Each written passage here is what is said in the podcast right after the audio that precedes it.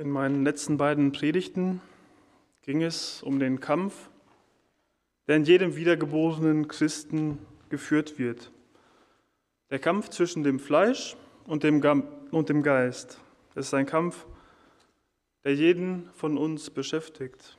Und wenn das Fleisch gewinnt, sündigen wir, dann tun wir Dinge, die wir eigentlich selbst falsch sehen und deshalb auch bereuen. Aber insgeheim wollen wir diese Werke des Fleisches immer noch tun, weil sie oft bequem sind. Sie haben unseren eigenen Vorteil im Blick. Die Sünde beherrscht uns nicht mehr, hat aber immer noch einen großen Einfluss auf unser Verhalten. Es treibt uns dazu, dass wir allzu gerne immer noch um uns selbst drehen und unseren eigenen Vorteil suchen, anstatt des Vorteils und das Wohlergehen des Nächsten im Blick zu haben. Wenn andererseits aber der Geist gewinnt, tun wir die Dinge, die unserer neuen Natur in Christus entsprechen, die wir seit unserer Wiedergeburt haben. Dann haben wir unseren Nächsten und vor allem Gottes Werk im Blick. Wir behandeln unsere Mitmenschen in Liebe, unterstützen sie, wo es nur geht und helfen ihnen weiter. Motiviert wir das Ganze durch diese neue Perspektive, die wir im Herrn haben, wir wollen es für ihn tun und werden dabei auch von ihm angetrieben. Dabei endete meine letzte Predigt mit der Aufforderung, im Geist zu wandeln. Dafür muss man sich zuerst dieses Kampfes bewusst sein, den Einfluss des Fleisches nicht Raum geben, sondern möglichst abschwächen und diesen dann frei gewordenen Bereiche durch die Themen und Interessen des Geistes füllen. Und diesen Ansatz sollten wir genauso natürlich weiter verfolgen. Aber die Praxis zeigt, ähm, dass diese Kämpfe nicht immer nur erfolgreich sind, sondern es wird auch immer wieder Verluste und Rückschläge gehen, geben. Und dann ist es eben die Frage, wie wir mit diesen Rückschlägen umgehen, da sie ziemlich entmutigend sein können. Da die Gemeinde in diesem Thema eine große Rolle spielt, ist es auch die Frage, wie wir mit unserem Wandel im Geist im Kontext der Gemeinde umgehen. In der Gemeinde haben wir alle diesen gleichen Kampf. In der Gemeinde haben wir diese Verbündete, die unseren Kampf deshalb gut kennen. Und wenn wir uns jetzt den Text der heutigen Predigt nähern, kann ich schon mal vorweg sagen, dass die Gemeinde für diesen Kampf durchaus gewisse Risiken mit sich bringen kann, aber vor allem auch sehr große Chancen. Und die Gemeinde sollte eine der wichtigsten Antworten auf unsere Rückschläge im Wandel im Geist sein. Und ich lese jetzt den Predigtext aus Galater 5, 26 bis 6, Vers 10.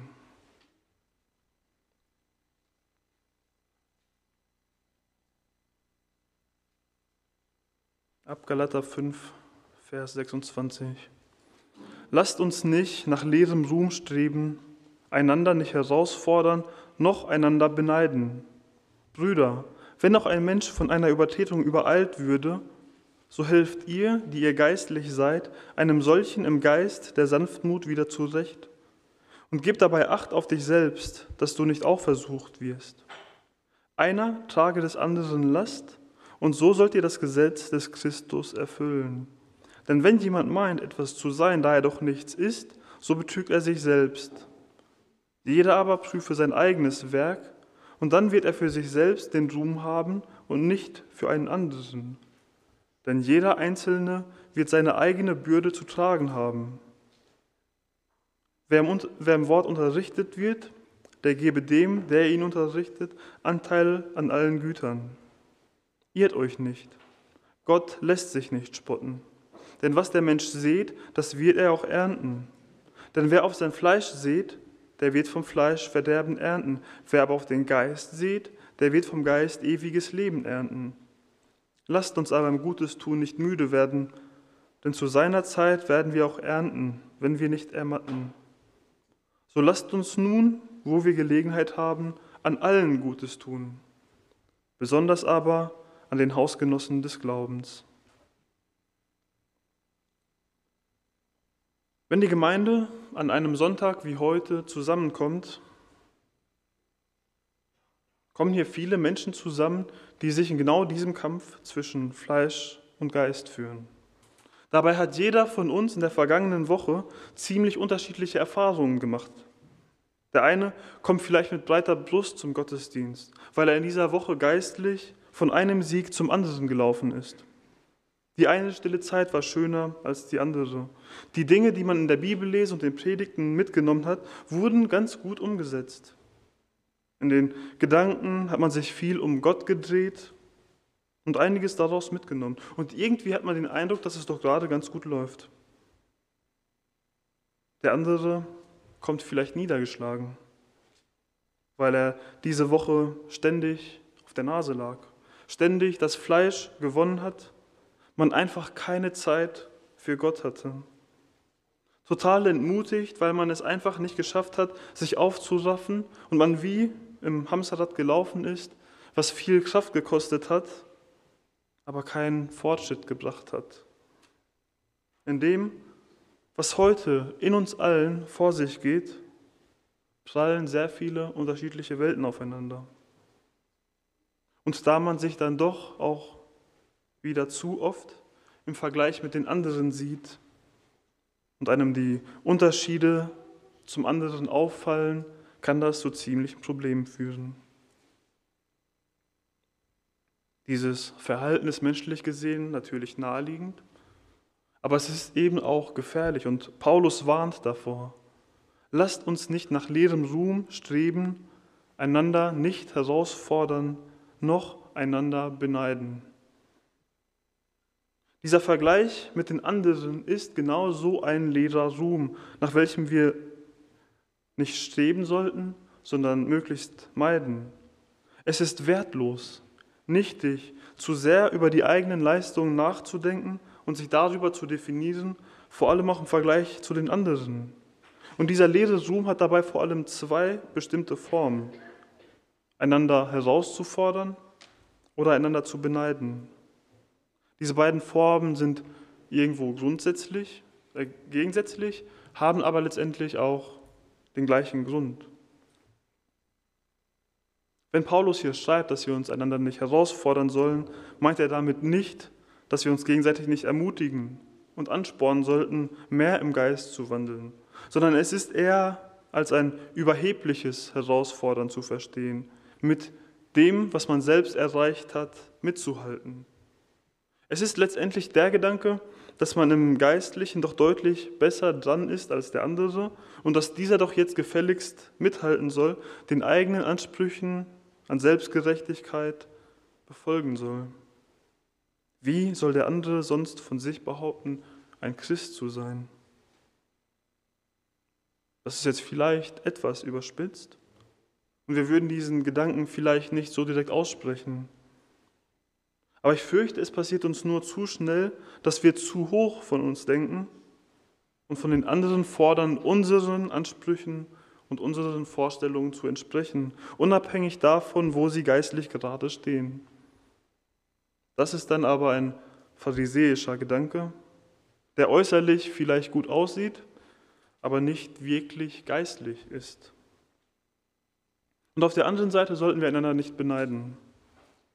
Wenn man sieht, dass es bei den anderen besser läuft oder man wenigstens diesen Eindruck hat, weil es äußerlich eben so aussieht, dann kann man schnell zu diesem Neid kommen. Ja, wenn man doch nur so begabt und geistlich wäre wie die anderen, dann würde man auch aktiv werden. Aber so ist es natürlich zwecklos. Wenn man selbst mehr stört als hilft und es die anderen doch sowieso viel besser können. Man schaut mit Missgunst auf den anderen, weil der doch genau das hat, was man selbst so gerne hätte. Und eigentlich, so denkt man sich dann, hätte man es doch selbst viel mehr verdient und hat einfach nur Pech gehabt. Diese Art des Neides tarnen wir manchmal gerne als geistliche Demut, ist aber das genaue Gegenteil davon. Es ist Stolz, begründet im Selbstanspruch im guten Bild, welches man eigentlich von sich selbst hat und möglicherweise im Perfektionismus dieses Gedanken. Denn im Kampf zwischen Geist und Fleisch geht es nicht um den Vergleich zu den anderen, sondern es geht allein darum, das eigene Fleisch zu bekämpfen, sich treu in den Dienst für den Herrn zu stellen.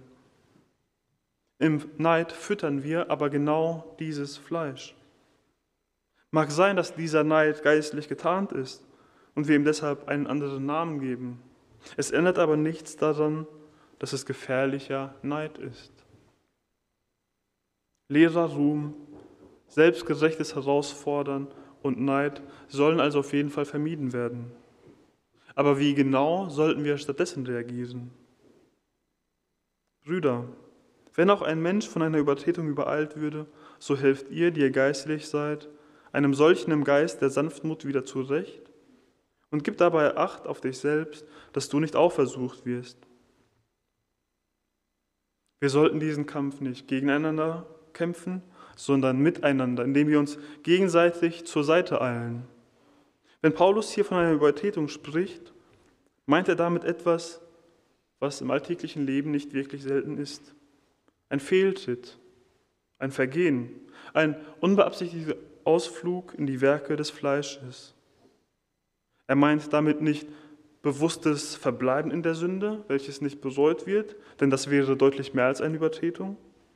Er meint aber auf der anderen Seite auch nicht eine beliebige Kleinigkeit.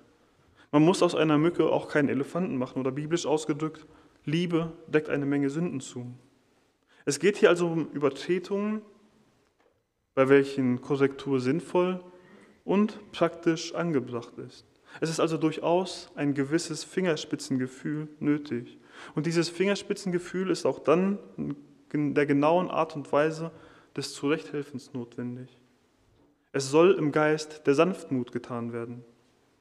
Zur Erinnerung, Sanftmut ist Teil der Frucht des Geistes. Sanftmut habe ich in meiner letzten Predigt durch Moses Umgang mit dem rebellischen Volk veranschaulicht. In Demut, Liebe und Geduld. Er hat sich nicht so hoch gestellt.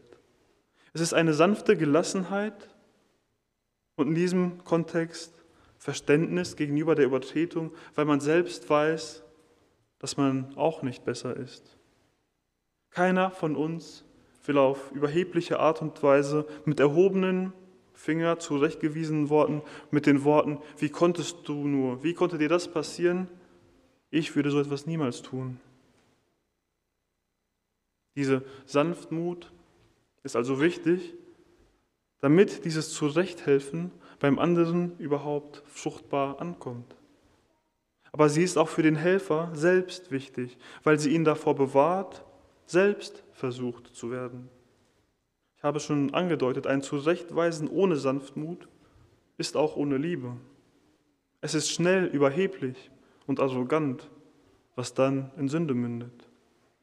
Und so kommt es dann dazu, dass man probiert, dem anderen von seiner Übertretung zu helfen stolpert dabei aber selbst, weil man lieblos mit dem anderen umgeht. Was dann in der Regel auch dazu führt, dass die Korrektur beim anderen nicht mal ankommt. Es ist eine klassische Lose-Lose-Situation. Beide verlieren. Das Problem an dieser Stelle aus unserer Sicht heute ist jetzt, dass wir uns all dieser Gefahren leider oft sehr bewusst sind und es deshalb gleich ganz sein lassen, dem anderen aufzuhelfen. Auf dem anderen zugehen, weil er gesündigt hat? Wer bin ich schon, das anzusprechen?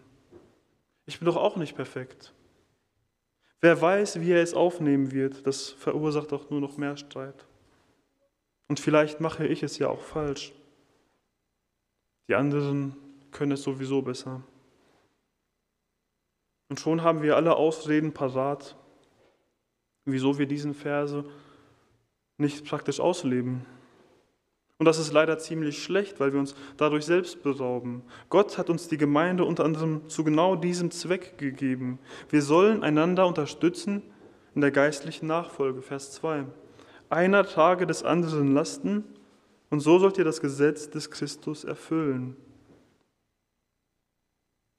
Bei diesen Lasten verwendet Paulus einen Begriff, für Gewichte, die der andere nicht alleine tragen kann und deshalb immer wieder aus dem Gleichgewicht kommt. Es sind Schwierigkeiten in den Umständen des Lebens, persönliche Schwachheiten, Unerfahrenheit im Glaubensleben, Unkenntnis und so weiter. Alles Herausforderungen auf einem so hohen Niveau, dass dieser Gläubige auf Hilfe angewiesen ist und allein nicht damit zurechtkommt. Aber wenn sich ein paar Schultern mit unter dieses Gewicht stellen, kann es erträglich und überwunden werden. Es ist so wichtig, dass wir die Lasten unserer Geschwister in der Gemeinde erkennen und ihnen beim Tragen helfen. Denn sonst wird es niemand tun. Und sie werden sich daraus nicht befreien können, weil dieses Gewicht für sie selbst zu schwer ist. Diese Gewichte werden sie dann immer wieder in die Sünde stoßen. Wenn wir also sagen, dass unsere Gemeinde eine Familie ist und wir einander lieben, ist das hier einer der Prüfsteine, ob wir es wirklich ernst meinen. Wir erfüllen damit das Gesetz des Christus, weil wir unseren Nächsten in seiner Liebe behandeln und dem Licht des Evangeliums entsprechend handeln. Wir handeln dementsprechend, wie Christus an uns gehandelt hat, wie er uns entgegengekommen ist. Wenn wir uns dann die nächsten Verse anschauen, bleibt aber nach wie vor dieses Spannungsfeld bestehen, wenn Paulus vor einem überheblichen Zurechtweisen warnt. Denn wenn jemand meint, etwas zu sein, da er doch nichts ist, so betrügt er sich selbst. Wenn jemand meint, etwas zu sein, beweist er nur, dass er den entscheidenden Punkt immer noch nicht begriffen hat. Denn wenn er meint, etwas zu sein, bezieht er es auf seine eigene Person, die eigene Leistung, das eigene Abschneiden gegenüber den Befehlen der Bibel, der eigenen Geistlichkeit, welche dabei nicht echt, sondern vorgetäuscht ist. Und das ist ja eines der Hauptargumente des Galaterbriefes, dass eigene Leistung den Menschen vor Gott nicht weiterbringt, nicht wirklich geistlicher macht und nichts Gutes hervorbringen kann. Wer denkt, etwas zu sein, macht sich also nur selbst etwas vor. Denn aus sich selbst ist keiner von uns etwas.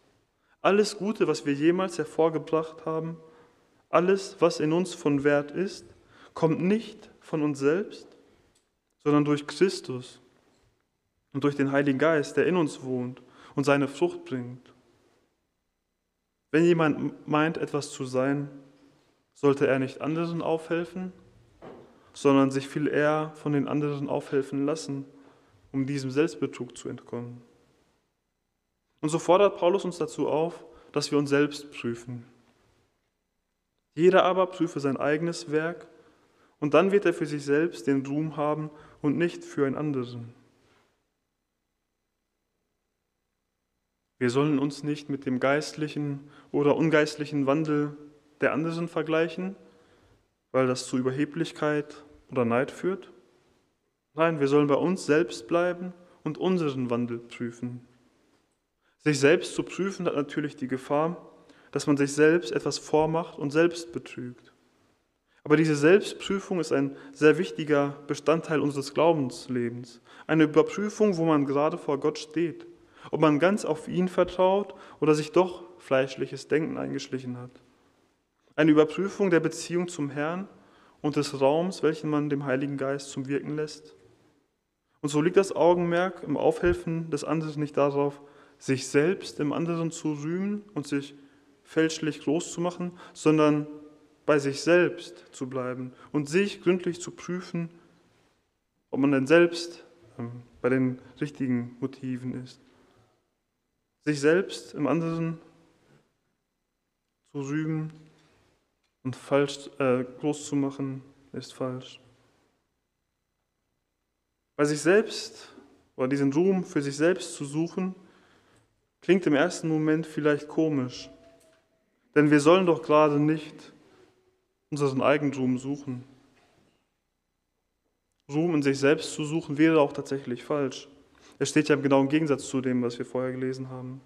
Aber wie auch an anderen Stellen lehrt Paulus hier, dass unser Ruhm in Christus besteht. Darin, wer wir durch, ihn, durch und in ihm sind. Ruhm darin, was er mit uns gemacht hat und wie sehr er uns schon verändert hat. Nicht im Vergleich zu anderen Menschen, oder zur Vollkommenheit, sondern ganz einfach im Vergleich zu dem Menschen, der wir früher waren. Nicht um unsere Fortschritte zu betonen, sondern die Kraft seines Wirkens zu betonen. Paulus meint den Ruhm, Gottes Kinder und Erben zu sein. Er meint hier also nicht den Ruhm unserer eigenen Person und was wir schon alles geschafft haben, sondern Ruhm darin, was Christus in uns gemacht hat. Wenn unser Ruhm also nicht einmal in uns selbst begründet sein kann, dann schon gar nicht in der Person, welcher wir zurechtgeholfen haben. Denn dieses Zurechthelfen besteht umso mehr aus dieser Gnade. Dann liegt unsere Aufgabe aber auch nicht darin, sich auf Verantwortung in anderen Personen zu berufen. Wenn das so wäre, wäre es zum Scheitern verurteilt, weil wir schon genug mit uns selbst zu kämpfen haben, wie Paulus in Vers 5 zeigt. Denn jeder Einzelne wird seine eigene Bürde zu tragen haben. Im Gegensatz zu der schweren Last aus Vers 2, welche eine Person nicht alleine stemmen kann, verwendet Paulus hier eine Gewichtsangabe, die eine normale Arbeitslast beschreibt. Also eher einen Rucksack. Und damit meint er eben nicht außergewöhnlich schwere Lasten, sondern die ganz normalen Aufgaben und Herausforderungen des alltäglichen Lebens und der christlichen Nachfolge. Diese Bürde ist nicht unerträglich schwer, aber auch sie benötigt unsere Aufmerksamkeit. Und wenn wir unser eigenes Werk ehrlich prüfen, wie wir in Vers 4 aufgefordert werden, dann sehen wir, dass wir schon mit dieser alltäglichen Last ganz gut beschäftigt sind und selbst darin nicht vollkommen sind. Wieso sollten wir unseren Ruhm also in einer anderen Person suchen? Wir sollten uns also nicht über die anderen erheben und unseren Ruhm in ihrer Zurechtweisung suchen, selbst wenn diese noch so gut läuft.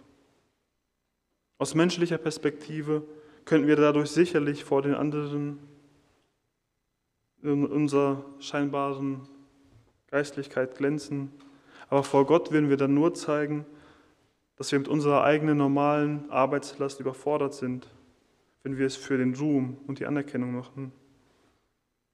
Wir würden zwar erkennen, dass der andere einen Splitter im Auge hat, aber den Balken in unserem Auge würden wir übersehen.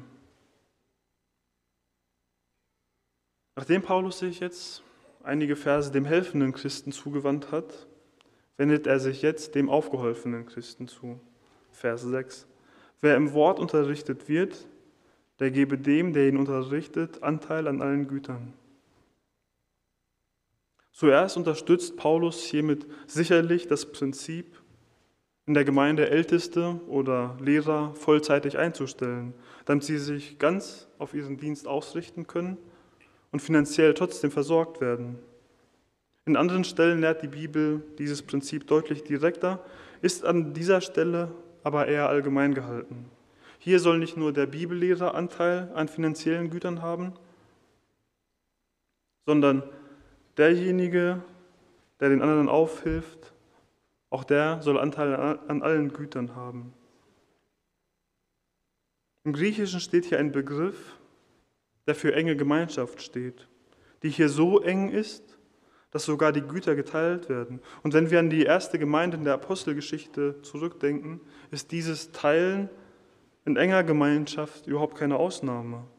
Paulus fordert also dazu auf, dass die Beziehung dieser beiden Personen, dem Aufhelfer und dem Aufgeholfenen, nicht einfach nur im Aufhelfen besteht und dann wieder ruht, sondern er lehrt, dass sie danach in engerer Gemeinschaft zueinander stehen die dann eben auch im dankbaren Teilen von Gütern mündet.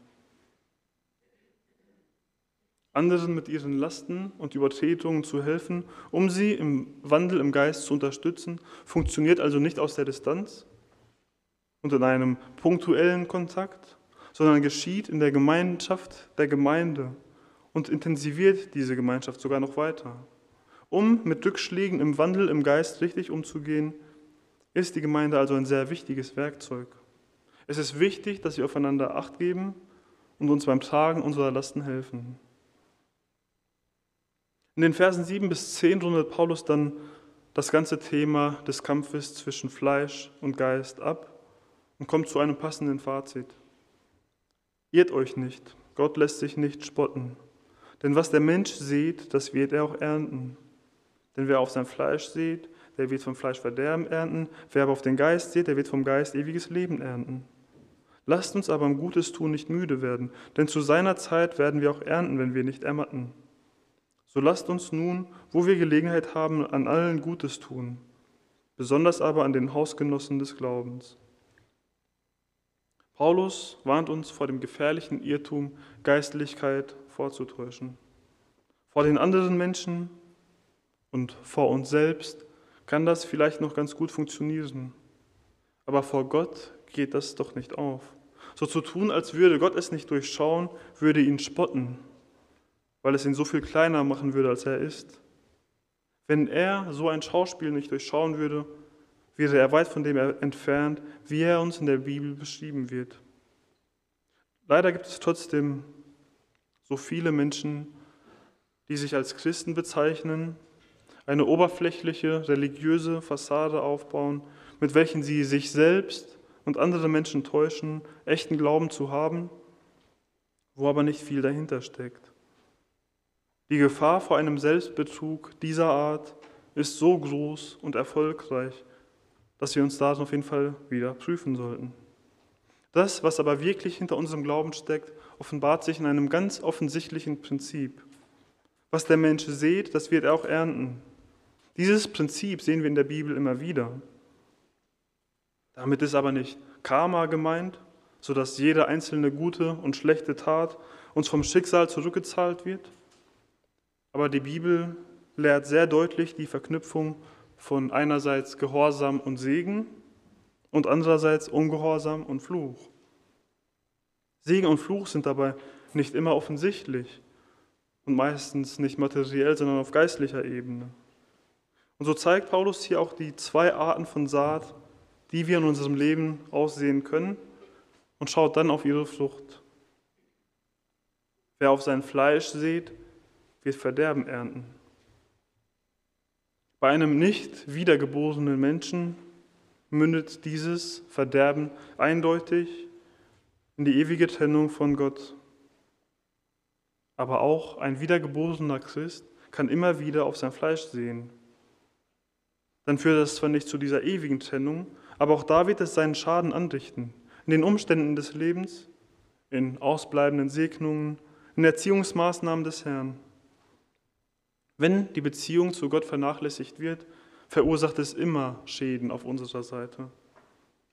Wenn wir aber auf der anderen Seite auf den Geist sehen, ernten wir von ihm ewiges Leben.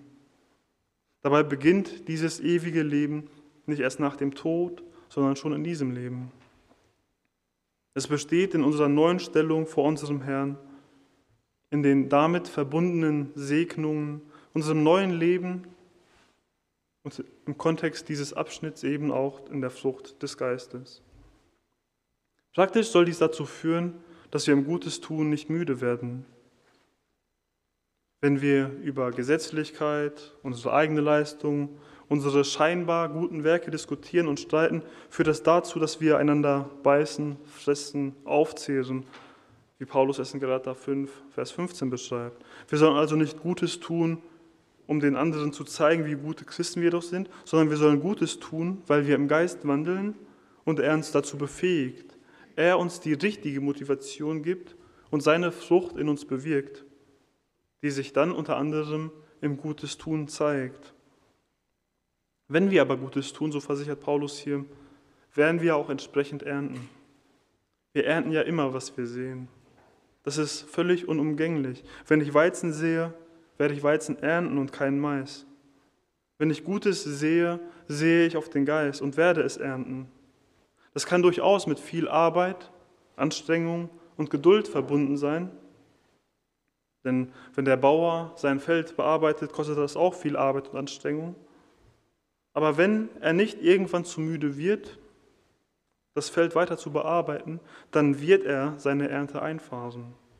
Und so ist es auch genau bei uns beim Gutes tun. Und Paulus geht dann noch einen Schritt weiter und fordert uns dazu auf, bei jeder Gelegenheit Gutes zu tun.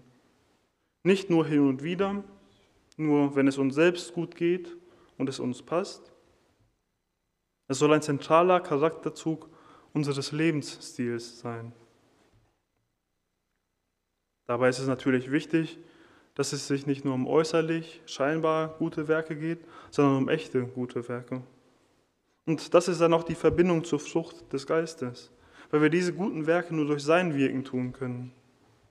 Es geht nicht um äußerliche Verhaltenstherapie, sondern um innere Veränderung und Heiligung unseres Wesens, was sich dann in diesen guten Werken äußert.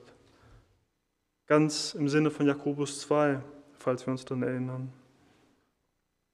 Da dieses Gutes tun Gottes Wesen nacheifert, sollen wir an allen Gutes tun, besonders aber an den Hausgenossen des Glaubens. Gott lässt die Sonne aufgehen über Böse und Gute und lässt regnen über Gerechte und Ungerechte. So sollen auch wir den Ungläubigen Gutes tun. Auch sie sollen Gott erkennen und wir können dabei ein Wegweiser sein. Aber natürlich sollen wir uns auch in besonderer Weise um die anderen Gläubigen kümmern, vor allem in unserer Gemeinde. Ihnen sollen wir Gutes tun, um sie zu unterstützen, um ihnen in der Nachfolge und in geistlichen Herausforderungen zu helfen, aber auch einfach in einem alltäglichen, liebevollen Umgang in der Gemeinde.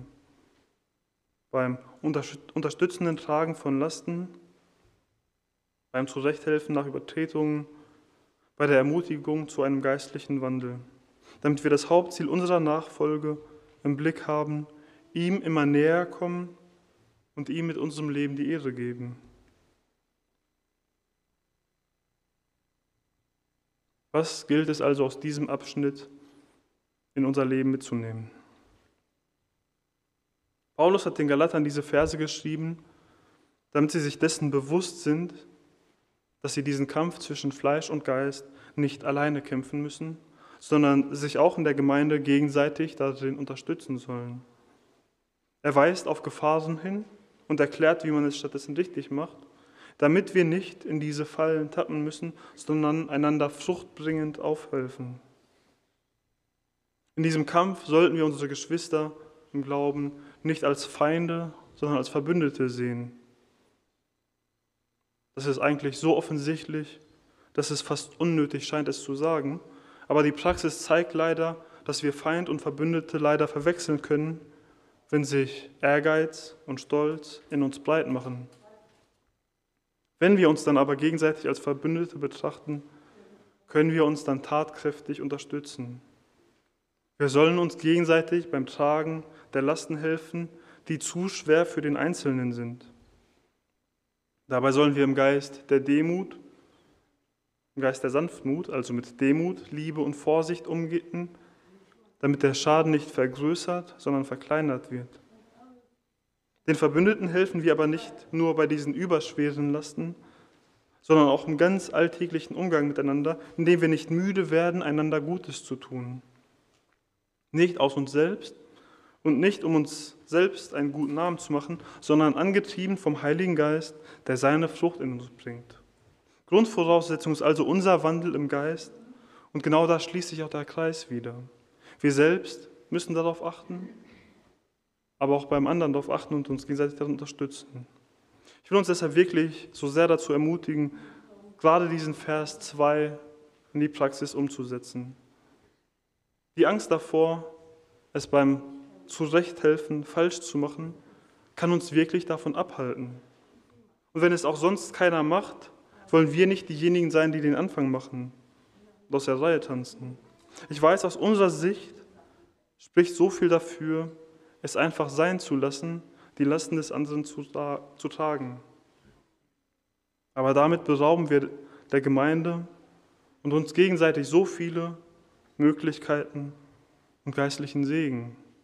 Lass uns deshalb zu sanftmütigen Lastenträgern werden. Amen.